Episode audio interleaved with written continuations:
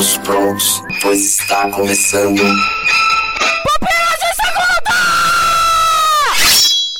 Muito bem, galera, está começando mais um Pupilas de Segunda. Meu nome é Leonardo Agrelos e juntamente comigo está... Lito Xavier. Adriano Toledo. Ah, Aê! Quase, hein? Ó. Foi rapidinho, hein? É harmonia. Você que não tá na gravação, você não ouviu, mas os dois estavam quase se trombaram, e mas entraram juntos na mesma Tipo o porta. metrô, né? Pra entrar no metrô aqui. Tenta entrar todo mundo junto, é, desafiando as leis da física. Um- Dois corpos não podem ocupar o mesmo espaço ao mesmo tempo. Como você já deve ter visto aí no título, nós hoje aqui vamos escolher os nossos melhores filmes aí dessa produtora que tem se tornado a queridinha de muita gente, que é a produtora A24. Mas antes da gente falar dos nossos filmes, vamos contextualizar um pouquinho por que a A24 vem ganhando essa fama, por que todo mundo vem falando bastante sobre os filmes dela. Porque eles fizeram 24 filmes só. Aí, quando eles fizeram 23, aí o dono falou assim: ó, tem que fazer mais um. Aí falou: ah, 24? Ah, 24.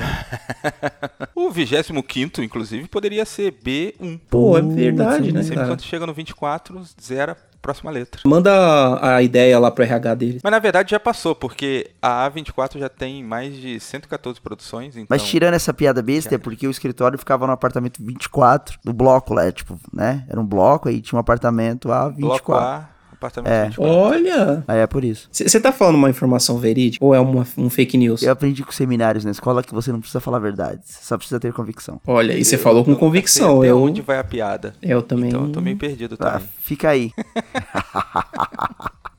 Produtora A24, porque aí tá no coraçãozinho de muito sapatênis verde. tá até quase migrando do sapatênis verde, né, cara? Inclusive sapatênis verde, não, tênis verde, vai. Então, né, sapatênis verde Você é o usa quê, né? sapatênis e ainda isso? verde, cara, aí você... Aí é muito Faria Limer, né? Mas você acha que é só tênis verde, cara? Eu acho que não, cara. É, então, eu acho que, eu É que acho eu tava que vendo saiu, né? um jogo de futebol antes de vir gravar, e aí quem tava narrando era o Thiago Life, então eu Ah. misturei. Ah, porque o gramado é verde e ele é um sapatênis humano. Então vamos lá, porque a 24 tá, tá bombando. Ah, porque ele lança filmão. Tem mais algum motivo, mano? Recentemente, pe- pelo menos, a- aparenta ser a produtora de cinema que é mais amiga dos projetos autorais, digamos assim. Eles conseguiram unir o capital à criatividade. Isso. É quem fala, ó, tô aqui o dinheiro, você quer fazer um filme Toma aqui muito louco em pouco que, dinheiro. em que a- pouco dinheiro, mas você tem muita liberdade pra fazer o que você quiser. Então, mas eu acho que a questão do tem pouco dinheiro e aí acaba investindo na liberdade autoral aí do, da galera. Quando tiver muito dinheiro, aí eu acho que eles vão começar a pegar um pouco mais leve. Porque o capital estraga tudo. Ah, não sei, cara. Por exemplo, a, a gente tem até que fazer um, um P2 sobre a Blue House. Tem muito dinheiro e continua produzindo filmes bem. Cara, a gente tem que fazer mesmo. Porque dá pra fazer, tipo, um de bons filmes e o outro só, tipo. Três melhores e três piores, né? Não, não, não. não. 30 piores, né?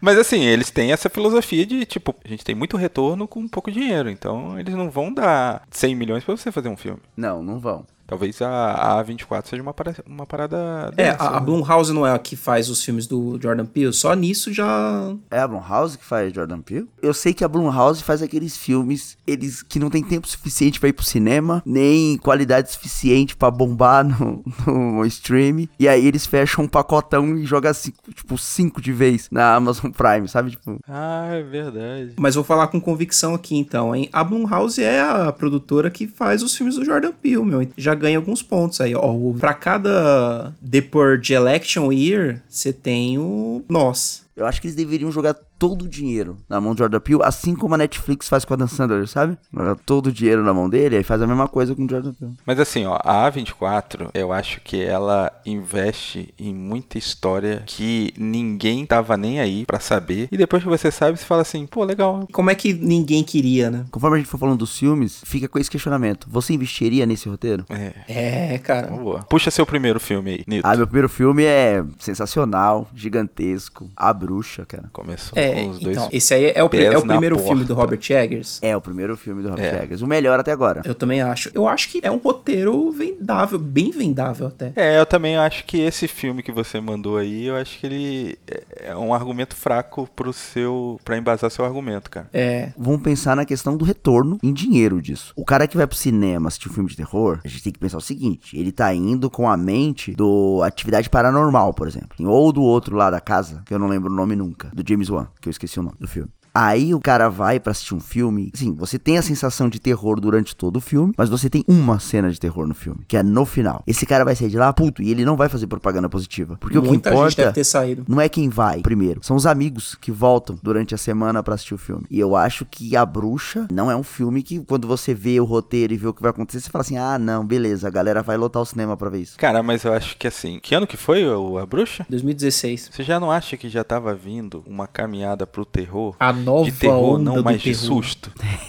Cara, não tava, sabe por quê? Ah. Essa pegada do filme de terror, não de terror, camuflado terror, ou que tá discutindo outra coisa, pra mim ele sempre existe e pra mim ele não é, é vendável. O que aconteceu na Bruxa, quando ele saiu, ele veio, assim como os filmes do Shyamalan, ele veio com uma lenda, sabe? Uma coisa assim. Teve até histórias de que, tipo, talvez ah, possa haver possessões demoníacas nesse filme. Caraca. É, teve um negócio assim, tipo, ele é muito pesado, cuidado com o que você vai ver. Esse negócio do novo terror aí também. Você lembra nos anos 90 quando tinha um gênero chamado suspense? É. Quando foi que a gente parou de usar o termo suspense pra filmes? É mesmo, é mesmo. Não, porque o suspense ficou genérico. Suspense pode ser qualquer coisa. É, então, porque o que eu lembro da, da época lá dos anos 90 e início dos 2000, que a gente chamava de filme de suspense, era um filme de terror sem elemento sobrenatural. Tipo, Pânico, É, Pânico era suspense. mais ou menos. O, é, o povo chamava de. O povo não era terror, o povo chamava de suspense. Hoje em dia o povo já chama de terror. Ninguém chama mais Pânico de Tanto que quando suspense. você fala de filme de suspense, geralmente você vai pro lance policial, né? Tipo, ah, Seven, É. Colecionador de Ossos e tal. A referência é essa, né? Perseguição de, de criminoso. Ah, mas eu ainda acho que o A Bruxa ele entra na categoria terror, porque eu acho que é o lance do terror psicológico, né? Ele é desconfortável o filme todo. Então, mas eu acho que esse marketing de ser um filme satanista contribuiu pra ele. Que aí deixou a galera curiosa. Eu fui ver só por causa disso. Falei, cara, não, pera aí, eu preciso. O que me deixa muito louco no na bruxa, eu acho que é assim, e, e o diretor ele faz de propósito, que é essa referência cristã que a maioria do público tem, né? Sim. E, tipo, ah, uma comunidade cristã tal, aí você é afastado, né? Você vai pra um outro lugar e você se apega mais ainda ao seu Deus, e aí acontece começa coisas estranhas. Então, assim, meio que podia ser comigo, cara. Sim. Não é só cristão, né? Tipo, família lá do Abruxa, eles são extremamente fundamentalistas, né? Tanto que eles são até expulsos lá de onde eles estão por eles serem muito estritos, não era? Se eu me lembro bem do filme, era isso, né? Por, por isso que eles vão pro meio do mato. Ele atravessava a linha do que é ser crente. Uma coisa que eu gosto muito na Bruxa é que ele é um filme sem elementos fantásticos. Sobrenaturais. Até aparecer um momento sobrenatural. Então, quando aparece o elemento sobrenatural ali, você já tá há tanto tempo apegado àqueles personagens. A Annie Taylor-Joy ainda mais, né? Que a gente tá apegado a ela ali, meio que defendendo ela o filme todo. Que quando acontece o algo sobrenatural no final, as suas barreiras já foram embora, assim. Você já tá dentro da história, entendeu? Agora vamos pro próximo filme aí. Adriano Toledo traz aí o seu filme preferido aí da. É, é difícil falar isso, né? Eu comecei a falar, pô, filme preferido, mas depois eu pensei. A gente teve dificuldade É, antes então. de a gente começar a gravar pra falar dos filmes preferidos, né? Então Porque a gente é só muita escolheu coisa os filmes boa. que gostamos. Então, esse aí é um filme que eu gostei bastante. E ele entra aí nesse quesito aí que a gente tava falando antes de como você vai vender isso pra uma produtora se fosse uma produtora normal, não fosse a 24 capaz que já teria recusado. Se é que esse filme não foi recusado anteriormente por outras na vida real, né? Na verdade. Que é você chegar na produtora e falar: Eu quero fazer um filme sério com Adam Sandler. que é Joias É, eu Brutas. pensei que você ia falar da história, a história é vendável, mas colocar o Adam Sandler- Exato, exato. A história, a um história é pouco. fantástica. Mas ela é vendável sem você estar vendo? É a história do trambiqueiro, Então, pô. mas ó, a gente vai fazer um filme sério com a Dan Sandler, onde a câmera Não, não, tira o onde Adam a câmera Sandler. vai ficar 99% do tempo na cara dele. Ele vai ficar falando o filme inteiro. E ele é apenas um trambiqueiro vendedor de joias. O problema do filme não é que ele é só um trambiqueiro vendedor de joias, é que tem tem um monte de reviravolta no plot, né? Tipo uma montanha russa. É meio difícil de vender mesmo, mas você dá o roteiro na mão do, da pessoa, o cara vai querer um, até uma sequência, que não tem como fazer sequência, mas. Eu vou te falar, ó. O Maluco no Pedaço não teve uma regravação agora que tá fazendo o maior sucesso na Stars, só que em vez de ser comédia é drama? É drama? É drama. Bel Air, né? Isso, tá fazendo o maior sucesso. Agora você imagina que Joias Brutas é a versão dramática do Agostinho Carrara da Grande Família. Que pode ser. O Em é Nova vendável, York. Adriano. É, o problema é, sei lá, se falar que, é, que o, é o negócio do rock lá, né? Que o Stallone quase não conseguiu vender porque ele insistiu tanto que ele queria ser o protagonista do rock. Produtores, obviamente, não queriam porque ele, a un- única coisa que ele tinha feito antes disso tinha sido um pornô. Soft porn, para, respeita. Foi nada demais. É, mas aí você fala do Adam, o Adam Sandler, tipo, ah, eu quero fazer, mas eu quero protagonizar. Pô, Adam, É o melhor filme da Adam Sandler, né? Da carreira dele, né?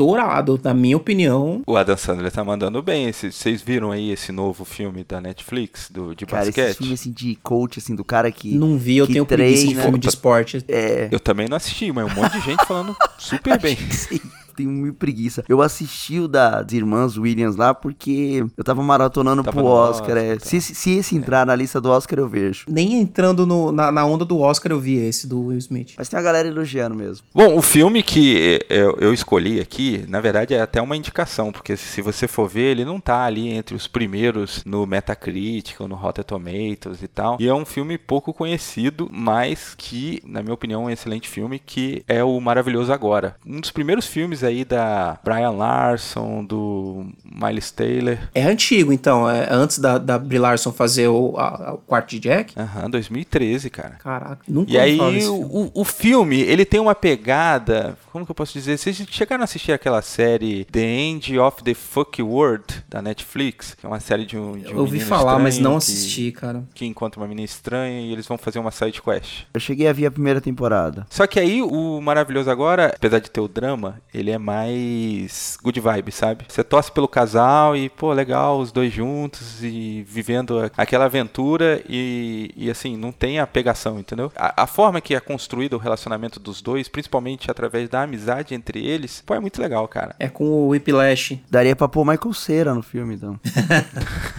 Em 2013 ele tava no auge ainda. O mesmo cara que escreveu esse filme escreveu 500 Dias com Ela. Então, você gosta de 500 Dias Mano. com Ela, Nunca vi também, velho. É, eu não vi, mas todo mundo fala que é, que é meio traumático esse filme, né? Pô, é muito legal, mas assim, tem um, um momento triste. Por isso que assim, é um, é um drama, uma comédia dramática, né? Que se intitula O Espetacular Agora. Então é um excelente filme, ó. Se você quer conhecer alguma coisa da A24 que não seja os grandes filmes que são principalmente chatos, você É. pode aí começar com o Espetacular agora. Muito louco. Porque, cara, ó, a 24 é legal e tal, pô, mas tem filme chato pra cacete. Embora seja bom, tá? Tem Embora seja bom. Lady Bird. Lady Bird é muito chato, cara. Não sei nem se é E bom. tá se- pra mim ele só ali, é muito cara, chato. do Metacritic, hein? É, eu acho que eu não entendi, eu, eu sou burro. Cara, você não se identifica, velho. Esse é o problema. Tipo, você não consegue se identificar com o filme porque ele não tá falando com o teu demográfico. Sim. E aí, eu já posso puxar o meu próximo, então? Vamos falar de identificação. Cara, Moonlight é louco demais, velho. Então, cara, eu não entendi Moonlight, então, porque eu achei chato pra cacete. Caraca, Moonlight é da hora, cara. Moonlight subverte pra mim muitas coisas, velho. Eu acho um ótimo filme, mas eu tô com o Léo. Eu acho ele meio chato. Por que eu não gostei? Me explica aí o que, que eu perdi, entendeu? Porque, pô, é uma história ali e tal, e. Eu vou falar pra você umas características e você vê se você pensaria na história de Moonlight. É uma história sobre tráfico de drogas, homossexualidade, quebrada. Se você não viu Moonlight ainda, nenhum filme que se eu der essas três características, você encaixa como se fosse Tudo isso. Moonlight. Porque Moonlight mesmo tempo, né? é porque o Moonlight, ele é um filme sensível. Diferente, tipo, quando você fala assim, ó, é um filme que tem atores pretos na quebrada, tráfico de drogas e homossexualidade. Todos os filmes do 50 Cent. Exato, você pensa num filme de violência, tipo, desse filme porradeiro, de ação e tudo. Não, é um filme sensível. É, a porrada não tá É, ali. não é sobre só isso, é sobre vida mesmo. Eu acho que ele é mais real, ele é menos clichê do que a gente tá acostumado a ver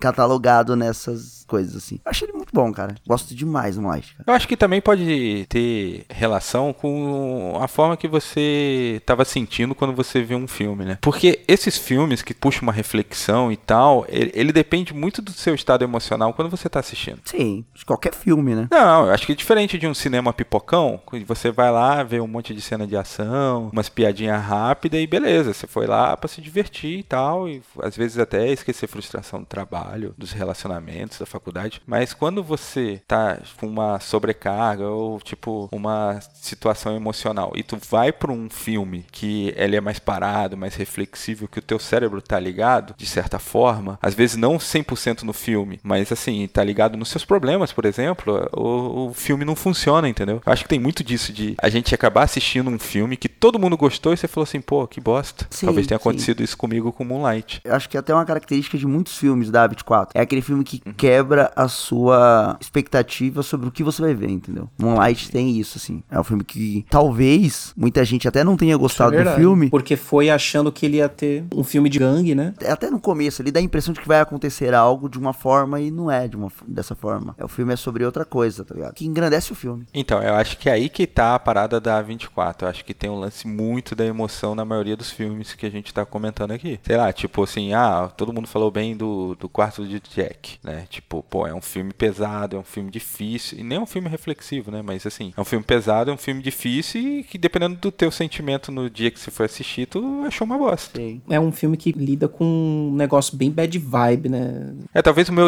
o meu exemplo foi infeliz, né? Porque não era um filme voltado totalmente pra questão reflexiva. Mas, por exemplo, eu tava tentando procurar um filme aqui que a gente não vai falar mais pra frente, que é o Ex Machina. Filmaço. É um filmaço, só que é parado e dependendo do, do dia você não vai gostar. Verdade. Se você reparar nas nossas listas dos filmes que nós escolhemos, tem muito disso. Por exemplo, o Adriano escolheu Joias Brutas. Eu acho Joias Brutas um filmaço. Mas não é o filme que eu traria aqui, entendeu? Você passa na lista e fala assim: não, não é, não, não tem. Mas Joias Brutas também, ele é reflexivo, ele tem a questão das emoções, tá ali dentro. Ele tem tudo isso que tem em Moonlight. Só que ele tá contando uma outra história, que não tem nada a ver pegar uma outra pessoa. Então pode ser que o cara assista Joias Brutas e fala, mano, muito pilhado, o cara tá acelerado, tá falando muito. Não, chato. Então eu acho que essa questão do sentimento que você falou vai traduzir aqui nos filmes que nós escolhemos pra colocar nessa lista. E os que nós tiramos também. Muito bem, galera, passando aqui rapidinho para lembrar você que gosta desse podcast para deixar o seu curtir onde você puder. Se você escuta nosso podcast através do Spotify, por favor, nos avalie lá. Clica em seguir o podcast e balangar o sininho. Sim, lá também tem esse negócio de sininho. Tá ouvindo pelo iTunes? Nos dê as 5 estrelinhas lá também. Isso nos ajuda demais. Não esquece de dar aquela moral no padrinho e nos seguir nas nossas redes sociais, principalmente lá no Instagram, onde a gente interage mais com você. Agora, voltamos à nossa programação normal.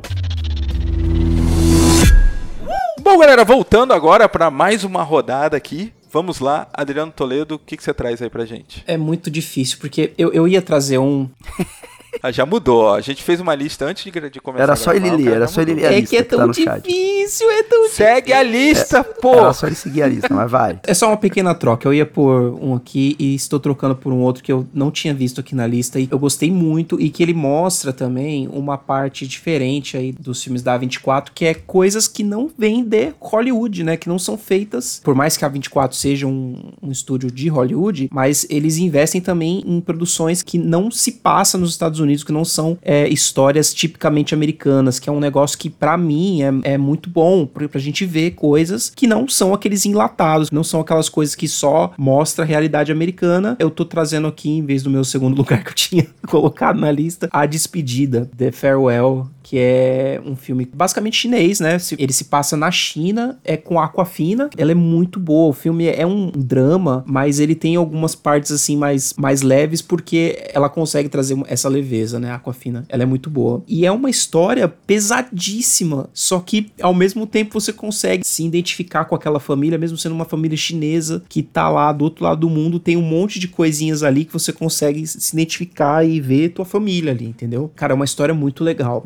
Recomendo fortíssimo o A Despedida. Caraca, nunca tinha ouvido falar. Também não. Até dei uma gugada aqui Não, pra Bom filme, cara. a despedida. Fala sobre o quê? Pô, ele acabou de falar. Não, mas eu, eu falei muito por cima. A- a- É. a- basicamente é o seguinte: a, a Aquafina ela, ela se criou nos Estados Unidos, de uma família chinesa, né? Aí, tipo, eles têm que voltar pra China porque a avó, a bisavó, não sei, a, a matriarca da família recebeu um diagnóstico de uma doença e eles foram pra lá pra basicamente fazer com que os últimos momentos de vida da veinha fossem o mais feliz possível, entendeu? E um monte de gente que não se via, tal. Ela nunca tinha pisado na China, se eu não, se eu não me engano. E aí é tipo um filme, um filme que traz essa parada, entendeu? Bom, deixa eu trazer o, minha segunda indicação aqui. E antes de falar sobre a segunda indicação, queria só deixar um disclaimer que a A24, ela tem 114 produções até agora lançadas. E olhando no Rotten Tomato, que é aquele agregador de notas e críticas, né, que a gente até costuma usar aqui, sendo que 60% da aprovação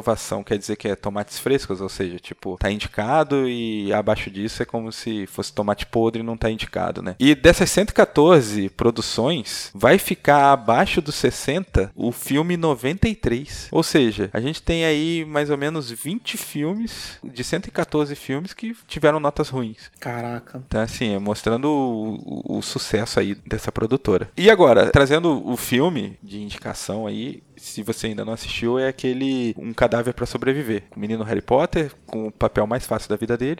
ele não fala nada, ele é um cadáver. Tá tirando, cara. É difícil ser um cadáver hoje em dia. Como é que você finge ser algo que você nunca foi, né? Exatamente, como é que você faz aí? Morando no Brasil, né? e é com aquele menino do. Paul Dano. E Sunshine, do Sangue Negro. Paul Dano, né? É, é. O, o, nosso querido Charada. Charada brasileiro. Charada brasileiro. ah, não, esse é o. Esse é o super. E é um filme bem legal, assim, porque é uma aventura meio psicodélica, né? Porque afinal de contas o cara tá fazendo essa aventura com um cadáver, né? Mas é uma parada de autoconhecimento muito bacana. E é um autoconhecimento que, por mais que as perguntas sejam feitas pelo protagonista, elas são respondidas pelo próprio protagonista já que ele tá perguntando pro cadáver e o cadáver não responde a ele. Mas as respostas estão lá. É, é bacana isso. Né? E aí, a gente entra nessa questão do, dos sentimentos e de como cada filme fala. Cara, esse eu acho que eu não passei de 30 minutos de filme. Falei, não, rolou. Não, eu, eu acho que assim, um cadáver para sobreviver é assim, é, é, é, muito fora da realidade, sabe? É, esse não rolou, cara. Ele tá muito longe. Porque é uma brisa, sabe? Sabe aqueles filmes brisados? Esse filme aí, se bobear, cara, foi você que me indicou. Mas há um tempo atrás, é. um tempão. Aí eu coloquei na lista, sabe? Tá lá na lista. Uma hora eu vejo. Tu tentou. Aí chegou um dia que eu coloquei. Aí não rolou, não, velho. Falei, mano, como que eu vou para isso? Acho que eu não vou, não. acabei abandonando. Mas quem sabe, né? Chega um momento. Acho que tem a ver com com o momento mesmo. E já que você tá falando, tua terceira indicação aí. Então, aí a gente volta pro exemplo do filme que fala com você. A minha terceira indicação é Hereditário, né? Total, é, tá cara. Exatamente. E engraçado do Hereditário é que quando eu vi Hereditário, fascinado, assim, caraca, que filme louco, velho, que filme louco. E com aquela ideia, tipo, tu preciso falar com alguém que eu vi um filme muito louco. Aí tava numa roda, uma galera assim, eu falei, cara, vocês viram Hereditário? Aí o maluco falou assim, é aquele filme tal, tal, que acontece isso, isso. Eu falei, é. Ele, mano, eu fui assistir essa porcaria no cinema. Saí de lá muito bravo, cara. Como que alguém assiste um porcaria? Eu falei, não, não acredito. Que isso? Não acredito. Ele, não, não, não, não tem terror no filme, as coisas que acontecem não fazem sentido. Eu falei, como assim? E aí eu acho que é aquela ideia do cara que vai assistir um filme de terror e aí chega lá e recebe hereditário. Que não... Eu acho que o hereditário, ele funciona sem, tá? Mas eu acho que ele tem que ser visto meio como mãe, aquele filme mãe né, do Aronofsky, uhum. sabe? Porque, tipo, Aconteceu isso comigo também. Eu fui comentar com uma pessoa e tal. Eu falei, cara, tem que ver e tal. Maneiro pra caramba, não sei o quê. E aí a pessoa, ela ficou revoltada. E, e, ela assistiu com os filhos, tudo maior de idade, tá? Mas assistiu com os filhos e ficaram meio, assim, mega chateados porque eu indiquei um filme demoníaco. você indicou, você indicou pra, pra diaconisa da igreja, mano. Oh, mano. Porque, assim, o filme tem essa pegada, né? De brincar com Deixa isso. eu falar meu background aqui pra galera que já não ouviu diversas vezes eu falando dos problemas de esquizofrenia da minha família. Mas é que uhum. A família do meu pai tem muitos casos de esquizofrenia. Muitos casos. Os irmãos dele tiveram vários casos. E eu tenho 36 anos e eu cresci. Hoje eu entendo das questões psicológicas. Mas eu cresci ah, na minha casa com pouca instrução sobre as questões psicológicas da família. A gente começou a ter uma luz sobre as questões quando os meus irmãos começaram a desenvolver esquizofrenia. Aí a gente começou a falar: opa, peraí, não é algo, sabe, se é algo místico, não é. Não, calma aí, é doença da mente. Vamos ver como é que. Mas então o Hereditário é um filme sobre esquizofrenia, não é um filme sobre o diabo? E aí o mais legal é que assim, acontece algumas coisas ali que fica até difícil de explicar. Explicando só psicologicamente. Acontecem algumas coisas ali que você. Mas se você ouvir a minha mãe contando as histórias do primo do meu pai, cara, era sobrenatural o que o primo do meu pai fazia. Não é possível que alguém entrou em combustão não, não, assim? espontânea na sua família, cara. É, isso não, mas Por exemplo, ele era um cara que ele tinha os pés resistentes como se fosse metal, por exemplo, assim, sei lá, era impenetrável as solas do pé dele. Ele nunca, o primo do meu pai, né, ele nunca utilizou nenhum tipo de calçado e ele andava na mata, ele fazia de tudo, sempre descalço. Aí, quando meu irmão teve as maiores crises de esquizofrenia dele, tá ligado? Ele fugia de casa. Quando ele fugia, ele fugia sem chinelo. Se ele tivesse de tênis, ele jogava o tênis fora. Ele jogava as coisas dele fora. E ele, tipo, pra quem conhece São Paulo, meu irmão saía do Capão Redondo e ia até o Parque Dom Pedro, que é no centro da cidade, ali do lado da 25 de março, andando. Sim. E ele voltava andando. Ele nunca voltou com um corte no pé. Não é sobrenatural. Ele só tinha um- uma doença da mente. Isso acontece também no, no Fragmentado, que não é da A24, mas quando você vê o cara super poderoso ali, você tá vendo na ótica de alguém que tá vendo o cara. Então você não consegue explicar racionalmente. Muitas vezes você apela pras questões sobrenaturais. Assim, eu assisti Hereditário com essa ótica, assim, sabe? Eu estou vendo as histórias que me contaram e acontecem essas coisas. Por quê? Porque ninguém consegue te explicar cientificamente. Então, a história é desse jeito que ela é contada. E eu acho que, assim, pra você apreciar melhor o filme, você tem que entender que, o que, que tá acontecendo ali. Sim. Que ali é uma parada de, de- de- A gente tá falando de esquizofrenia aqui. E se o cara vai pensando que, tipo, sei lá, é um- uma manifestação diabólica, eu acho que ele não consegue aproveitar bem o filme, que foi o que aconteceu com a minha Sim. amiga. Inclusive, a parte de que a esquizofrenia é um problema hereditário, é, Aham. minha família agora, a gente sempre tá alerta, sabe? Tipo de que, ó, é um problema hereditário aí, então tá aí guardado, pode ser que... Deixa eu falar uma parada. Eu vou precisar ver esse filme de novo, agora. Porque, meu, eu, cara, eu não sabia que era um- um- uma alegoria pra esquizofrenia esse filme, gente. Vocês estão falando aí e eu, eu tô pegando pela memória aqui, mas e tal coisa, e tal coisa, e tal coisa. Cara, eu vou precisar ver esse filme de novo. Não, e engraçado que a discussão foi tipo, não, aquilo lá era do diabo. Eu falei, não, o cara tá falando de esquizofrenia, não, é do diabo. Eu falei, mas se é do diabo, por que tem o nome é hereditário? Eu achei que era por conta da avó dela lá, que tinha deixado a maldição lá pra eles resolverem quando ela morreu, mas sei lá. É uma maldição É. que você deixa... É É, então, sim, mas eu achei que era uma, uma- uma maldição no sentido sobrenatural e não Espiritual, uma, uma né? doença genética. Então, essa é a minha visão de um cara que tem esquizofrenia na família pra caramba, né? Eu não consegui tirar a esquizofrenia do filme, em nenhum momento, entendeu? É, é o tipo do filme, tipo, sei lá, Sexto Sentido, é, o, o Mãe. Não, Mãe nem tanto, mas Sexto Sentido, esses filmes que você tem que ver de novo depois de ver o, fi o final agora, vou ter que ver de novo depois de ver a análise do Nito. De um esquizofrênico. E assim, o fato de ser esquizofrênico e não sobrenatural não tira o pânico de- em nada. Acho que o terror ainda continua, entendeu? Cara, você não tem ideia, velho. Até pior. Você não tem ideia. Nas crises do meu irmão, sabendo que ele tava no quarto do lado, até ele começar a ser medicado, era embaçado, cara. Porque, sei lá, tipo, filmes como o Meu Pai lá, do Anthony Hopkins, é um pouco mais claro, né, que ali tá, tá tratando de, Ah, de uma sim. condição mental. Sim.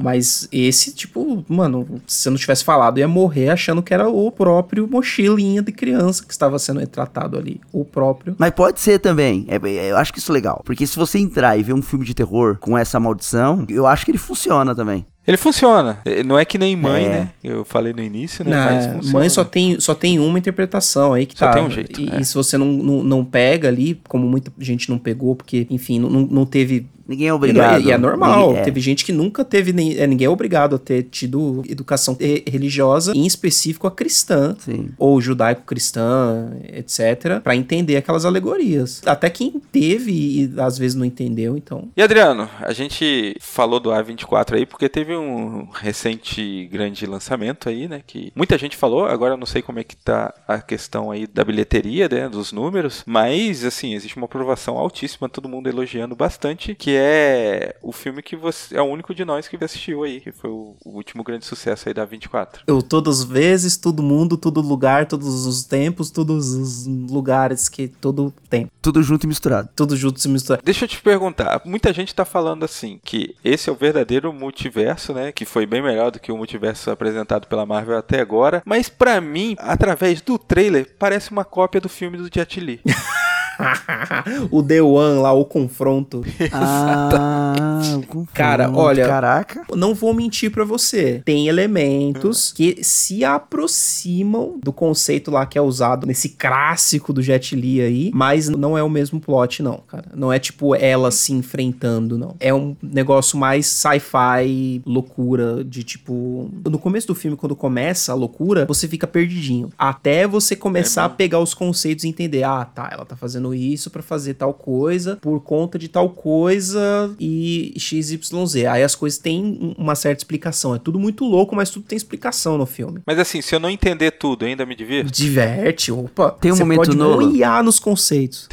Se tiver um momento Não Nolan, tem, já me ajuda. não tem muita, não tem muita explicação não, cara. Tem, até tem. Os personagens em tela explicam bem, que nem os filmes do Nolan mesmo, mas não tanto quanto os filmes do, do Nolan. Mas dá pra se divertir legal se só uma aventura. Dá, e o final é, é bem mela cuecazinho tal, sentimental. É um bom filme, cara. Só pra não ficar na zoeira, né? Tudo em todo lugar ao mesmo tempo, né? O filme. É um filme com bastante elemento de, de multiverso mesmo, como já ficou claro pelos trailers, né? Com a Michelle Yu, nossa querida atriz lá que fez o Tigre e o Dragão, lá nos, nos tempos idos. Outro filme também com bastante elenco chinês aí, bastante. Bastante não, quase todo mundo aí é chinês, tirando a Jamie Lee Curtis, todo mundo é provindos do, do cinema chinês. Cara, é loucura de uma história em que os mundos, os universos se entrelaçam ali e a personagem ela consegue meio que utilizar, digamos assim, habilidades ou características das suas contrapartes em outros mundos. Então, como os mundos são infinitos, vai, por exemplo, se eu tô numa situação em que eu preciso saber artes marciais, vai ter um mundo em que eu sei artes marciais. Ah, Só que aí que tá a jogada, você precisa fazer alguma coisa que uma galerinha lá numa salinha de comando lá dos, do sci-fi lá fala pra você, ah, você tem que tocar o nariz e pular três vezes com o pé só e pôr a mão no bumbum. Aí você consegue, e que é uma das coisas que não tem muita explicação, você só aceita, entendeu? Mas, cara, isso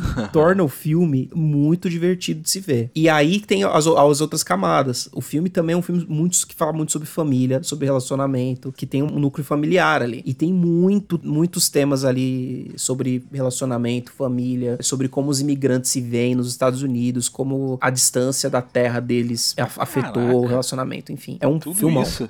Bom, galera, chegamos ao final de mais um Pupilas de Segunda. Se você se interessou por algum filme, vá atrás. o Caraca. problema é seu. Caramba! Busca aí. Não, tem, tem bastante coisa na- nos streams. Nos Tem, tem. Tem, tem. E o que não tiver, Então, vai, vai, vai, é, vai no cinema ver, meu. Vai ver o tudo em todo lugar, todo tempo no, no, no cinema, que ainda deve estar em cartaz. Tentem ver. Tá, Eu, ainda eu- tá. eu quero assistir esse X. Ah, sim, esse daí vem badalado, né? Bem forte, né? É, pode crer. Se faltou algum, faltou mais de 100. Pode ficar tranquilo. Se faltou mais de 100 filmes aí, você coloca aí no comentário. Qual é o seu favorito? Valeu! Valeu.